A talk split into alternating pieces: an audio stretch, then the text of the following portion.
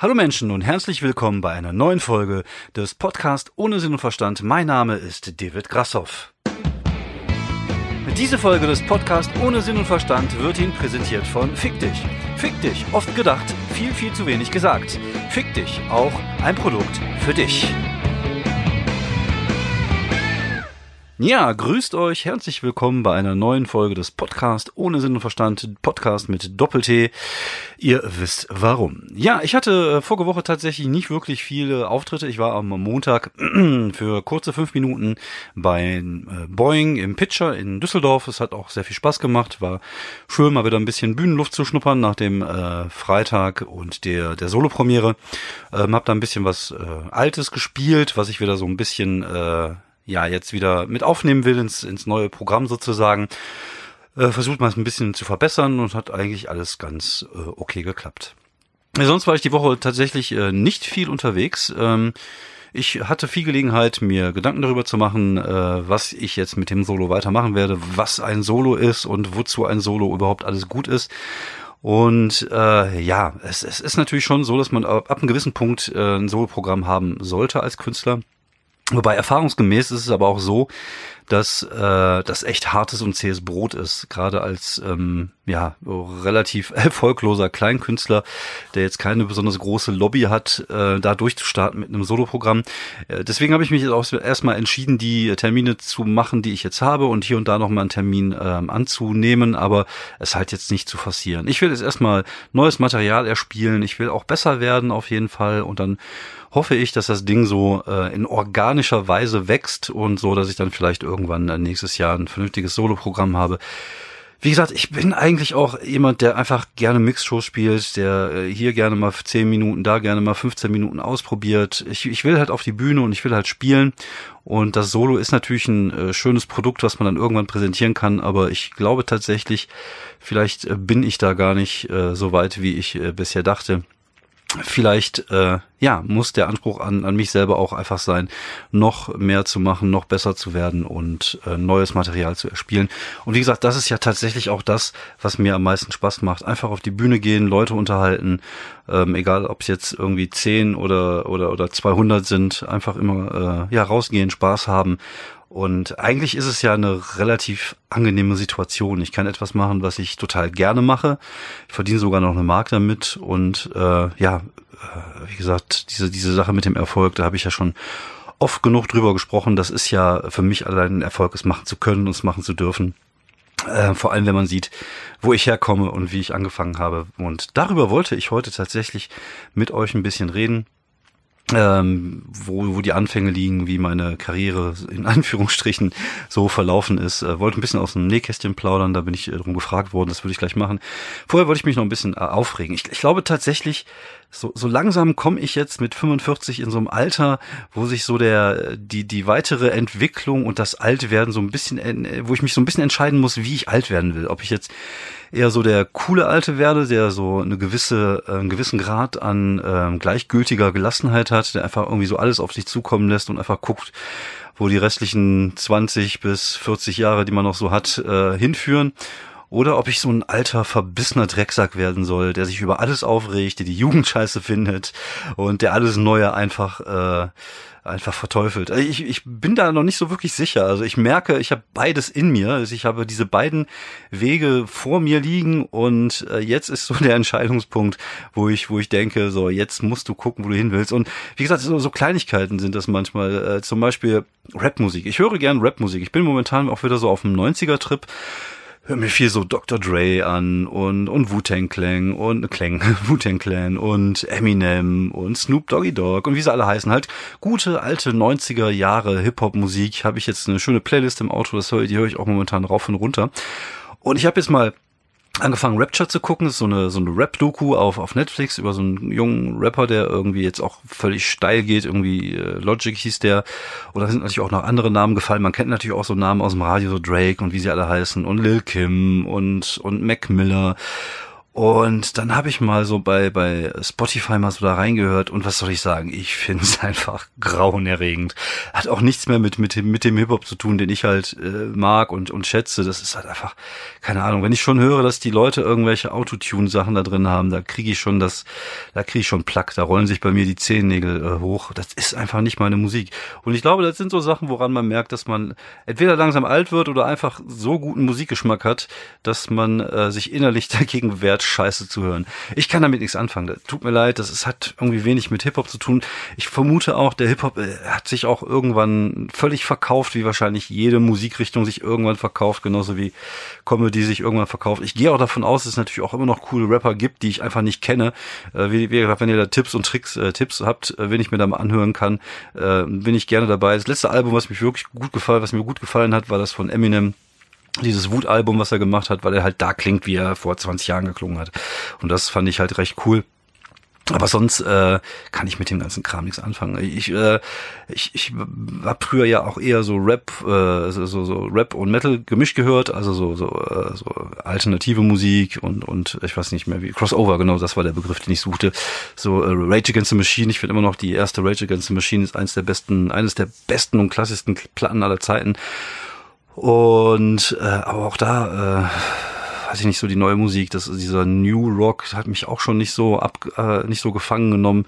Wie gesagt, vielleicht ist es tatsächlich so, dass man irgendwie eine gewisse Zeit hat, um sich sein musikalisches Bild zu machen, zu formen und alles, was dann danach kommt, ist dann irgendwie, was außerhalb dieses Bildes fällt, äh, gefällt einem vielleicht nicht mehr. Keine Ahnung, ob das so ist. Auf jeden Fall, ich kann mit dem neuen Rap nichts anfangen, mit Deutschrap auch nur bedingterweise, ich, ich kann da was mit anfangen, wenn ich es als Comedy-Nummer sehe, dann, weil ernst nehmen kann ich die Typen einfach nicht. Was sind das für Spackos zum Teil? Mein Gott, äh, was für Gehirnakrobaten. Das ist halt einfach nicht meine Welt. Wie gesagt, es gibt da so ein paar, die ich ganz witzig finde, so ein Karate Andi zum Beispiel. Ähm, aber aber sonst äh, auch eher alles äh, sehr, sehr anstrengend. Äh, naja, aber wie gesagt, vielleicht liegt es tatsächlich daran, dass ich alt werde. Wobei, wobei also bei, bei anderen Sachen, wenn ich mir zum Beispiel sehe, sehe wie, wie Fernsehserien sich entwickelt haben, die haben sich ja geil entwickelt. Da gibt es natürlich auch coole Sachen. Ist jetzt auch nicht so, dass ich jetzt unbedingt sagen würde, boah, ich fand aber Airwolf war einfach geiler als alles, was es heute gibt. Heute gibt's schon geile Fernsehserien vielleicht liegt es tatsächlich an der Musik, dass ich da einfach irgendwie gar keinen Zugang mehr habe. Wie gesagt, wenn ihr coole Hip-Hop-Musik kennt, aktuelle Sachen, äh, wo ihr denkt, äh, hört ihr das mal an, dann könnt ihr mir da gerne mal eine Message schreiben. Ich kann halt mit Drake, Little Kim und diesen ganzen Konsorten, Kanye West, was für ein Spacko, das ist halt einfach alles nicht mehr so meine meine Welt und da geht's auch nur noch um, um, um Geld, Glamour, Bling Bling und irgendwie hat sich das alles so, äh, sind alles Konsumhuren geworden, Konsumhuren geworden. Ähm, aber das ist halt einfach so, ne, wenn, wenn irgendwie so eine Kunstform oder, oder was auch immer eine Musikrichtung irgendwie Mainstream wird, dann äh, kommen die Unternehmen halt aus der, aus der Höhle und dann geht's nicht mehr um die Kunst, da geht's halt nur noch darum, richtig Kohle zu scheffeln. Weil darum geht's halt im Kapitalismus, in unserem Turbokapitalismus, immer nur Kohle scheffeln. Egal scheiß auf die Kunst, die Kohle muss stimmen. Naja, okay. So viel zum Thema, der alte Mann regt sich auf. Jetzt wollte ich ein bisschen erzählen äh, darüber, wie ich angefangen habe, wo ich herkomme, was ich eigentlich gemacht habe, so äh, bevor ich auf die Bühne gegangen bin. Also, ähm, 1973 wurde ich geboren. Nein, so weit hinten würde ich nicht anfangen. Ich habe tatsächlich ähm, mit dem mit der kreativen Arbeit würde ich sagen schon als Kind habe ich hier und da mal so Geschichten geschrieben und fand das immer ganz geil. Ich fand auch, ich habe immer sehr, sehr viel gelesen. Ich war ein sehr, äh, ja, ich war eher ein Einzelkind. Ich habe Tage da, tagelang damit verbracht, irgendwie zu Hause zu liegen und zu lesen. Das ist auch immer noch eine große Leidenschaft von mir. Ich lese immer noch sehr viel und sehr gerne. Und ähm, ja, ich, ich, weiß nicht, vielleicht kommt das daher, dass man dann auch irgendwann so eine gewisse kreative Ader in, in sich entdeckt. Das hatte ich als Kind schon, konnte es nicht wirklich ausleben weil äh, ja die die äh, die Möglichkeiten gab es halt irgendwie nicht und dann irgendwann so mit 19 20 ich weiß das war glaube ich während meiner Zivi Zeit oder war ich 18 18 habe ich tatsächlich angefangen, einfach so kurze Texte zu schreiben und, und mich im Internet auf irgendwelchen seltsamen Plattformen, äh, kurzgeschichten.de, Leselupe, ich glaube, die gibt's sogar noch, äh, rumzutreiben und ähm, ja, die Texte dazu veröffentlichen. Und ja, es waren einfach Scheißtexte. Man kann sie zum Teil heute noch dort sehen.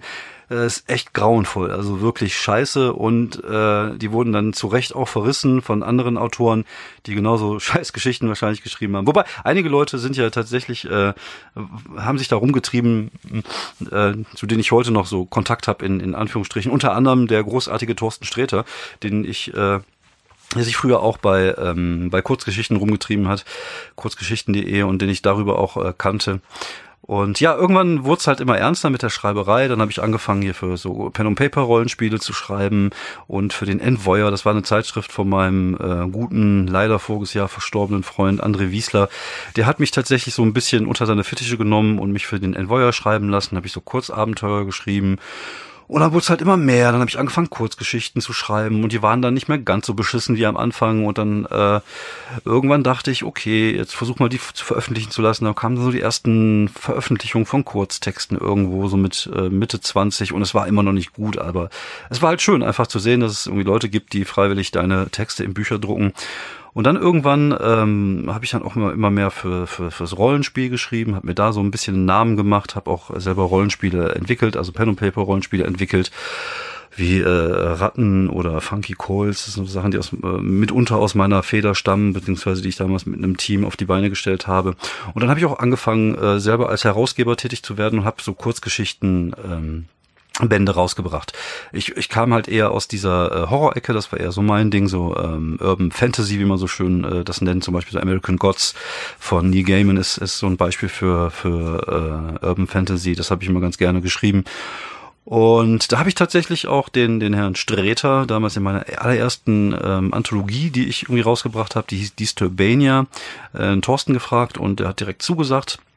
Und dann haben wir uns irgendwann mal bei einer Lesung für das Buch getroffen in, äh, in bei der RPC, eine Roleplay Convention. Ich glaube, die hat damals noch, ich weiß gar nicht, ob die schon in Köln war oder noch in Münster. Ich, ich weiß es nicht, war glaube ich die erste oder die zweite.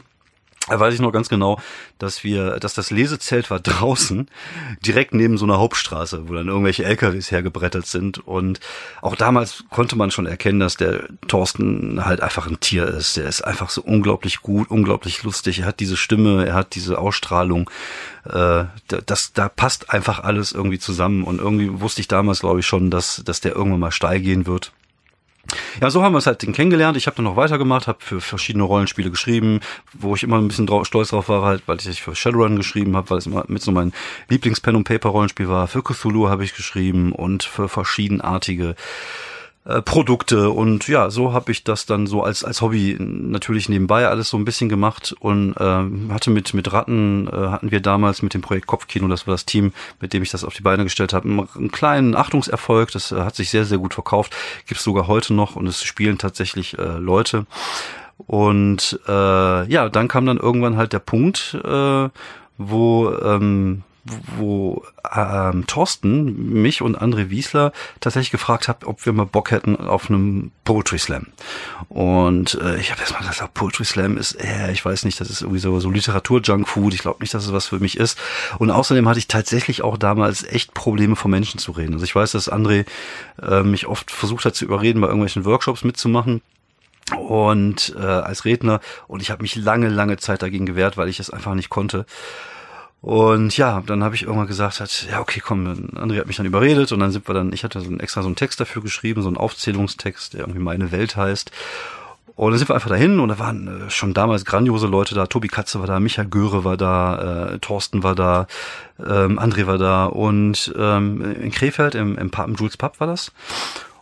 Und da bin ich auf die Bühne gegangen, habe meinen ersten äh, Text äh, vorgetragen, mit so war relativ pointiert, auch eher Comedy, das war immer so das Ding, wo, wo ich am meisten Bock drauf hatte und hab dann äh, hab's direkt in die zweite Runde geschafft. Oder ich so wow was geht denn hier ab? Und äh, irgendwie war es natürlich ein geiles Gefühl einfach zu merken wow man kriegt hier wirklich Feedback. Also ich hatte in der Zeit vorher auch schon wie gesagt Lesungen gehabt äh, wo ich dann so äh, ja vor drei bis äh, sechs interessierte Leute irgendwelche Horrorgeschichten erzählt habe aber man bekommt natürlich da kein Feedback ne? Sondern dann sitzen die Leute einfach nur und am Ende wird dann mal so ein bisschen geklatscht und das war's. Und beim Slam war es halt wirklich so, die Leute haben an den richtigen Stellen gelacht. Und am Ende bekam ich Applaus. Da war ich, oh, wow, ich war voll geflasht. Und habe ich noch in die zweite Runde geschafft und am Ende hat dann irgendwie in einem grandiosen Finale der Göre den äh, Streter geschlagen und es war einfach so ein Abend, wo ich mir hinterher dachte so, wow, das hat ja richtig Bock gemacht und so bin ich da so ein bisschen in, den, in die Poetry Slams Schiene reingerutscht. Den zweiten Text, den ich an dem Abend gemacht habe, war übrigens ziemlich scheiße und dann bin ich auch zurecht mit abgekackt.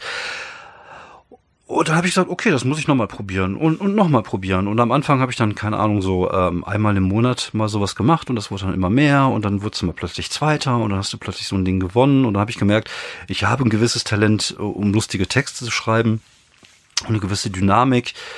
Und dann hatte mich irgendwie das Fieber so, so gepackt. Und dann war ich plötzlich irgendwie mitten in der Slam-Szene bei irgendwelchen NRW-Meisterschaften mit dabei und es war halt immer schön, weil es war tatsächlich, es gibt diesen Begriff die Slamily.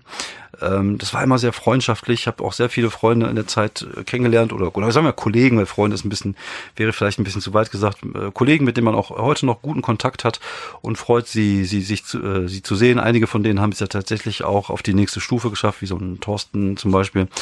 Andere haben Bücher geschrieben, wie Tobi Katze und, und irgendwie hat sich das so ein bisschen verteilt von den ganzen alten Hasen, aber man hat immer noch Kontakt und freut sich über die Erfolge der anderen. Und aber es war halt einfach eine schöne Zeit. Man ist halt rumgekommen, ich habe neue Leute kennengelernt, ich habe gemerkt, ähm, angefangen mich mit dem mit dem Thema Humor zu beschäftigen. Und dann bin ich irgendwann nach zwei, drei Jahren tatsächlich mal auf einer Comedy-Bühne gelandet. Das war im, im Quatsch Comedy Club, im altehrwürdigen Quatsch Comedy Club, damals noch im Getaway. Und ähm, ja, da habe ich äh, ja angefangen, Comedy zu machen. So, ich muss mal eine kurze Pause machen, weil es geklingelt hat.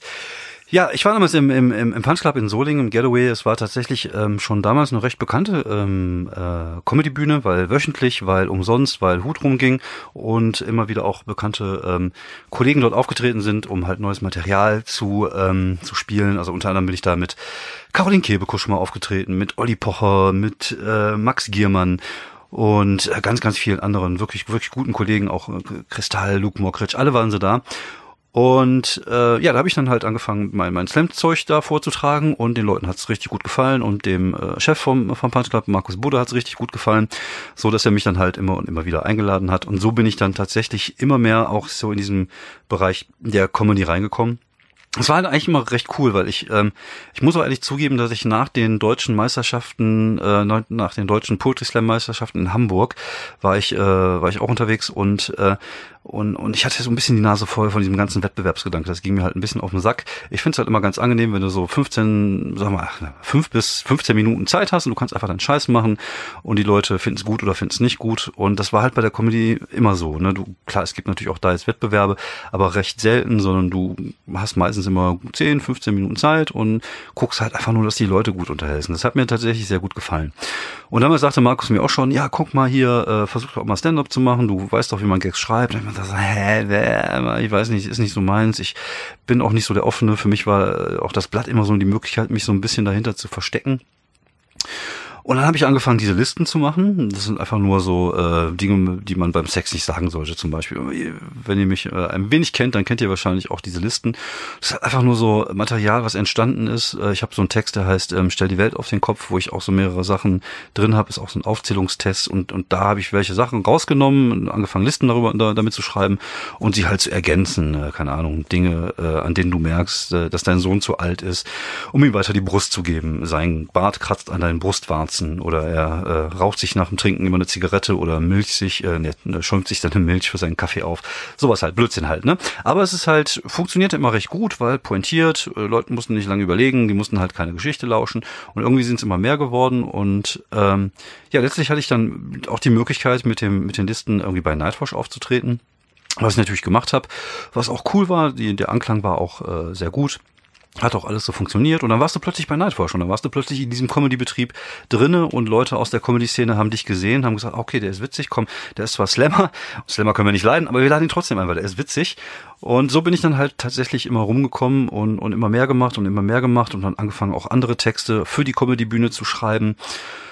Und äh, ja, dann äh, war ich plötzlich immer weniger auf Slams, äh, bei Slams unterwegs und immer mehr auf, auf Comedy-Bühnen. Und dann kam der schicksalhafte Tag, an den ich äh, äh eines Tages einfach mal äh, TV Total angeschrieben habe. Ich hatte die E-Mail von einem Kollegen bekommen. Ähm, und dann habe ich ihn geschrieben, habe ich das Video von meinen, von meinen Nightwatch-Listen dahin geschickt, gesagt, hier, guck mal, ich bin witzig, lad mich ein. Ich hätte natürlich nie gedacht, dass die mich einladen. Und äh, ein paar Tage später kam tatsächlich so, na, wie sieht's denn bei dir aus? Hättest du vielleicht Bock, irgendwie eine Woche vorbeizukommen? Und ich so, ag, ag, ag, ag. Und so, ja, klar, mache ich. Und dann kam irgendwie ein paar Tage später nochmal irgendwie ein, ein Anruf, sagte immer, äh, wie sieht's denn bei dir aus? Hättest du vielleicht in zwei Tagen schon Bock vorbeizukommen? Weil hier Grippewelle, es war glaube ich im Januar oder Februar und alle krank und alle Leute ausgefallen. Komm doch einfach vorbei, mach deinen Scheiß. Und dann habe ich gesagt, okay, ich bin dabei.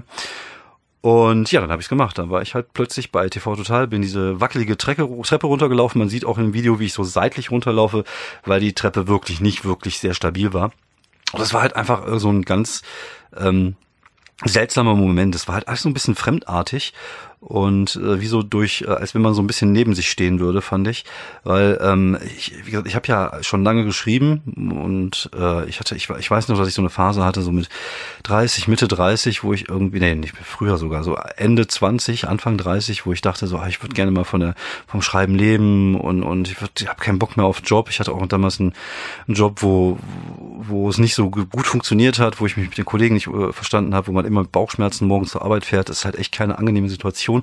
Und man träumt natürlich, also ich bin ja schon immer ein Träumer gewesen, man träumte natürlich dann irgendwie davon, mal damals bei der Harald Schmitz Show zu sitzen als erfolgreicher Bestseller-Autor oder halt bei Stefan Raab mal äh, bei TV Total dabei zu sein. Man hat sich das immer so ein bisschen vor seinem äh, geistigen Auge vorgestellt, wie das wäre, wie sich das anfühlen würde. Und dann sitzt du plötzlich da in dem Backstage-Bereich. Äh, es ist jetzt nicht, ich habe jetzt nicht wirklich viel Kontakt zu dem, äh, zu dem Raab gehabt. Der ist am Anfang reingekommen, hat einen die Hand geschüttelt. Ich weiß noch, als wir uns verabschiedet haben, äh, hatte mir irgendwie viel Glück gewünscht und ich habe dann gesagt, ja, die auch. Fand der witzig, weil es wahrscheinlich nicht so benötigt wie ich, aber es war halt einfach nett. Die, die ganzen Assistenten waren total nett und du machst, ähm, bevor die Show dann aufgezeichnet wird, hatte ich die Möglichkeit, nochmal rauszugehen und mich vorzustellen und, und schon mal so Listen zu machen, die nicht äh, mit in, in die Aufzeichnung gehen, einfach damit die Leute wissen, was ich mache. Und der Auftritt war richtig gut, also der hat richtig Bock gemacht, der hat richtig Spaß gemacht. Äh, die Leute sind halt auch, äh, haben gut reagiert und ich weiß tatsächlich von vielen, vielen Kollegen, die da waren, sagten, das war, wäre für die halt hartes Brot gewesen, weil die Leute gehen eigentlich dahin, um halt Stefan Raab zu sehen. Und als Comedian hast du es immer schwer und bei mir hat's wirklich gut gefluppt. Und äh, auch die ganzen bösen Kommentare, die man heute unter dem YouTube-Video sieht, äh, nehme ich auf die leichte Schulter, weil ich mir denke, okay, dafür war ich halt da, fickt euch. Ne? Und, und so ist das halt.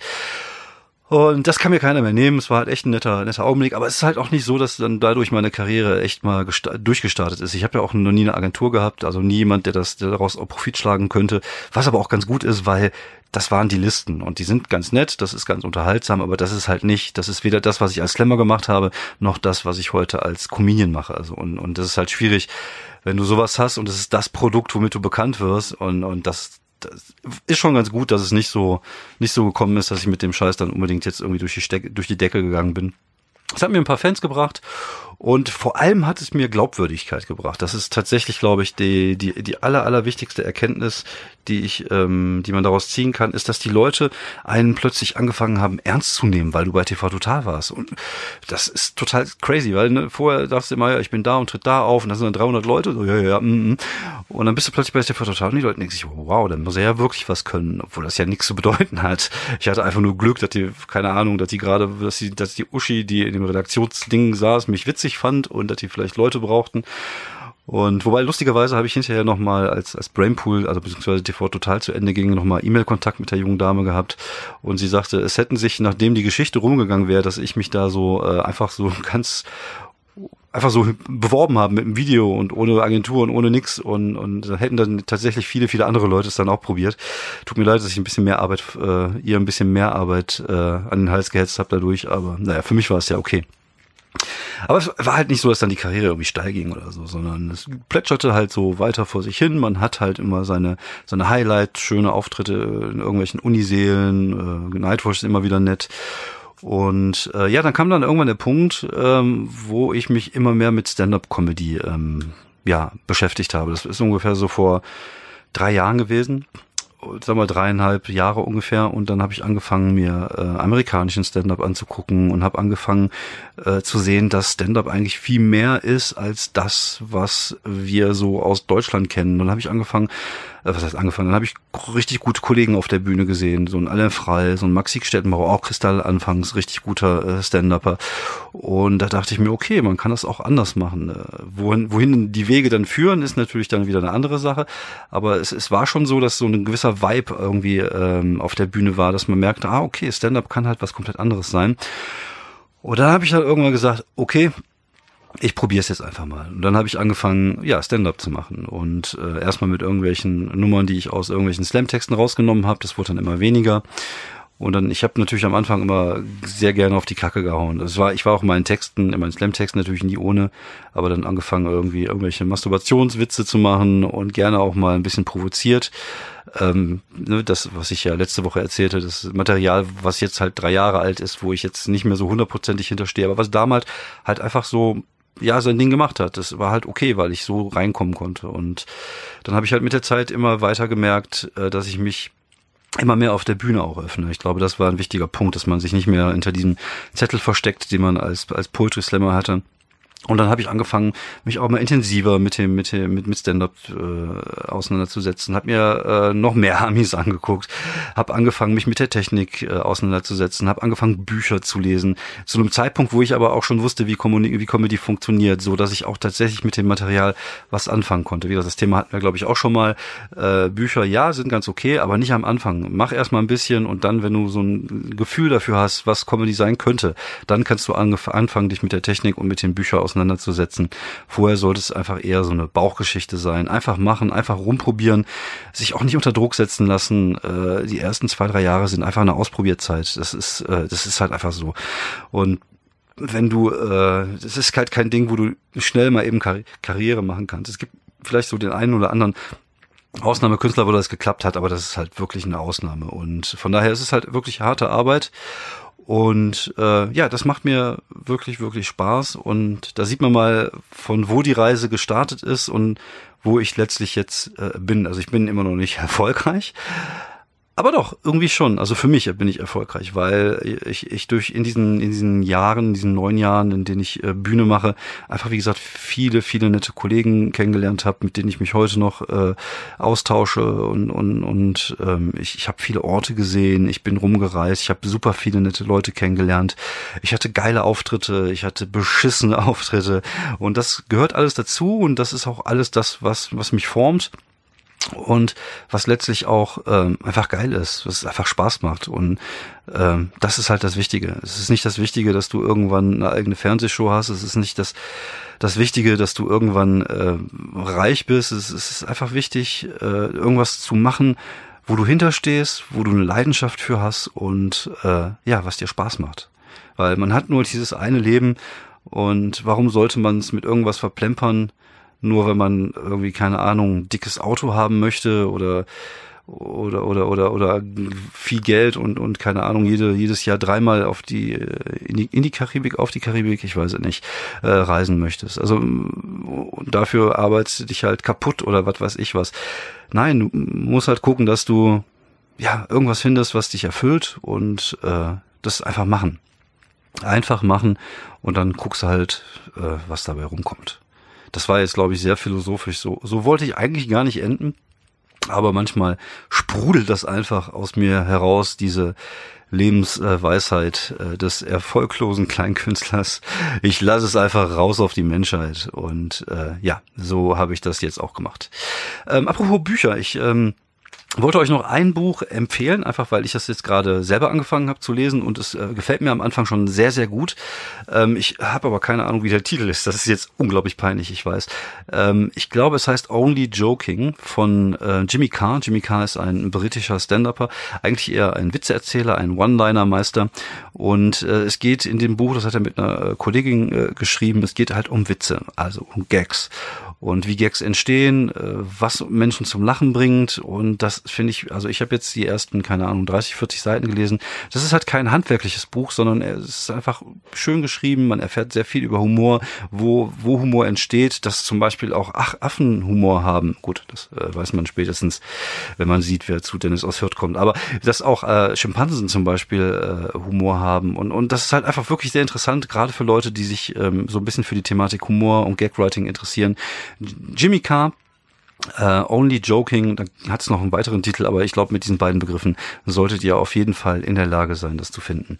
Gut, das war's von mir. Ich ähm, hoffe, ich äh, konnte euch ein wenig unterhalten die letzten ähm, 20, 30 Minuten. Wie gesagt, mein, äh, meine Social Media Kanäle sind alle offen. Kommt einfach vorbei, wenn ihr äh, Lust habt, mich zu loben, mich zu kritisieren oder mich einen dummen Ficker zu nennen, könnt ihr das gerne tun. Äh, gerne auch öffentlich. Mir ist das Wumpe. Macht einfach, was ihr für richtig haltet.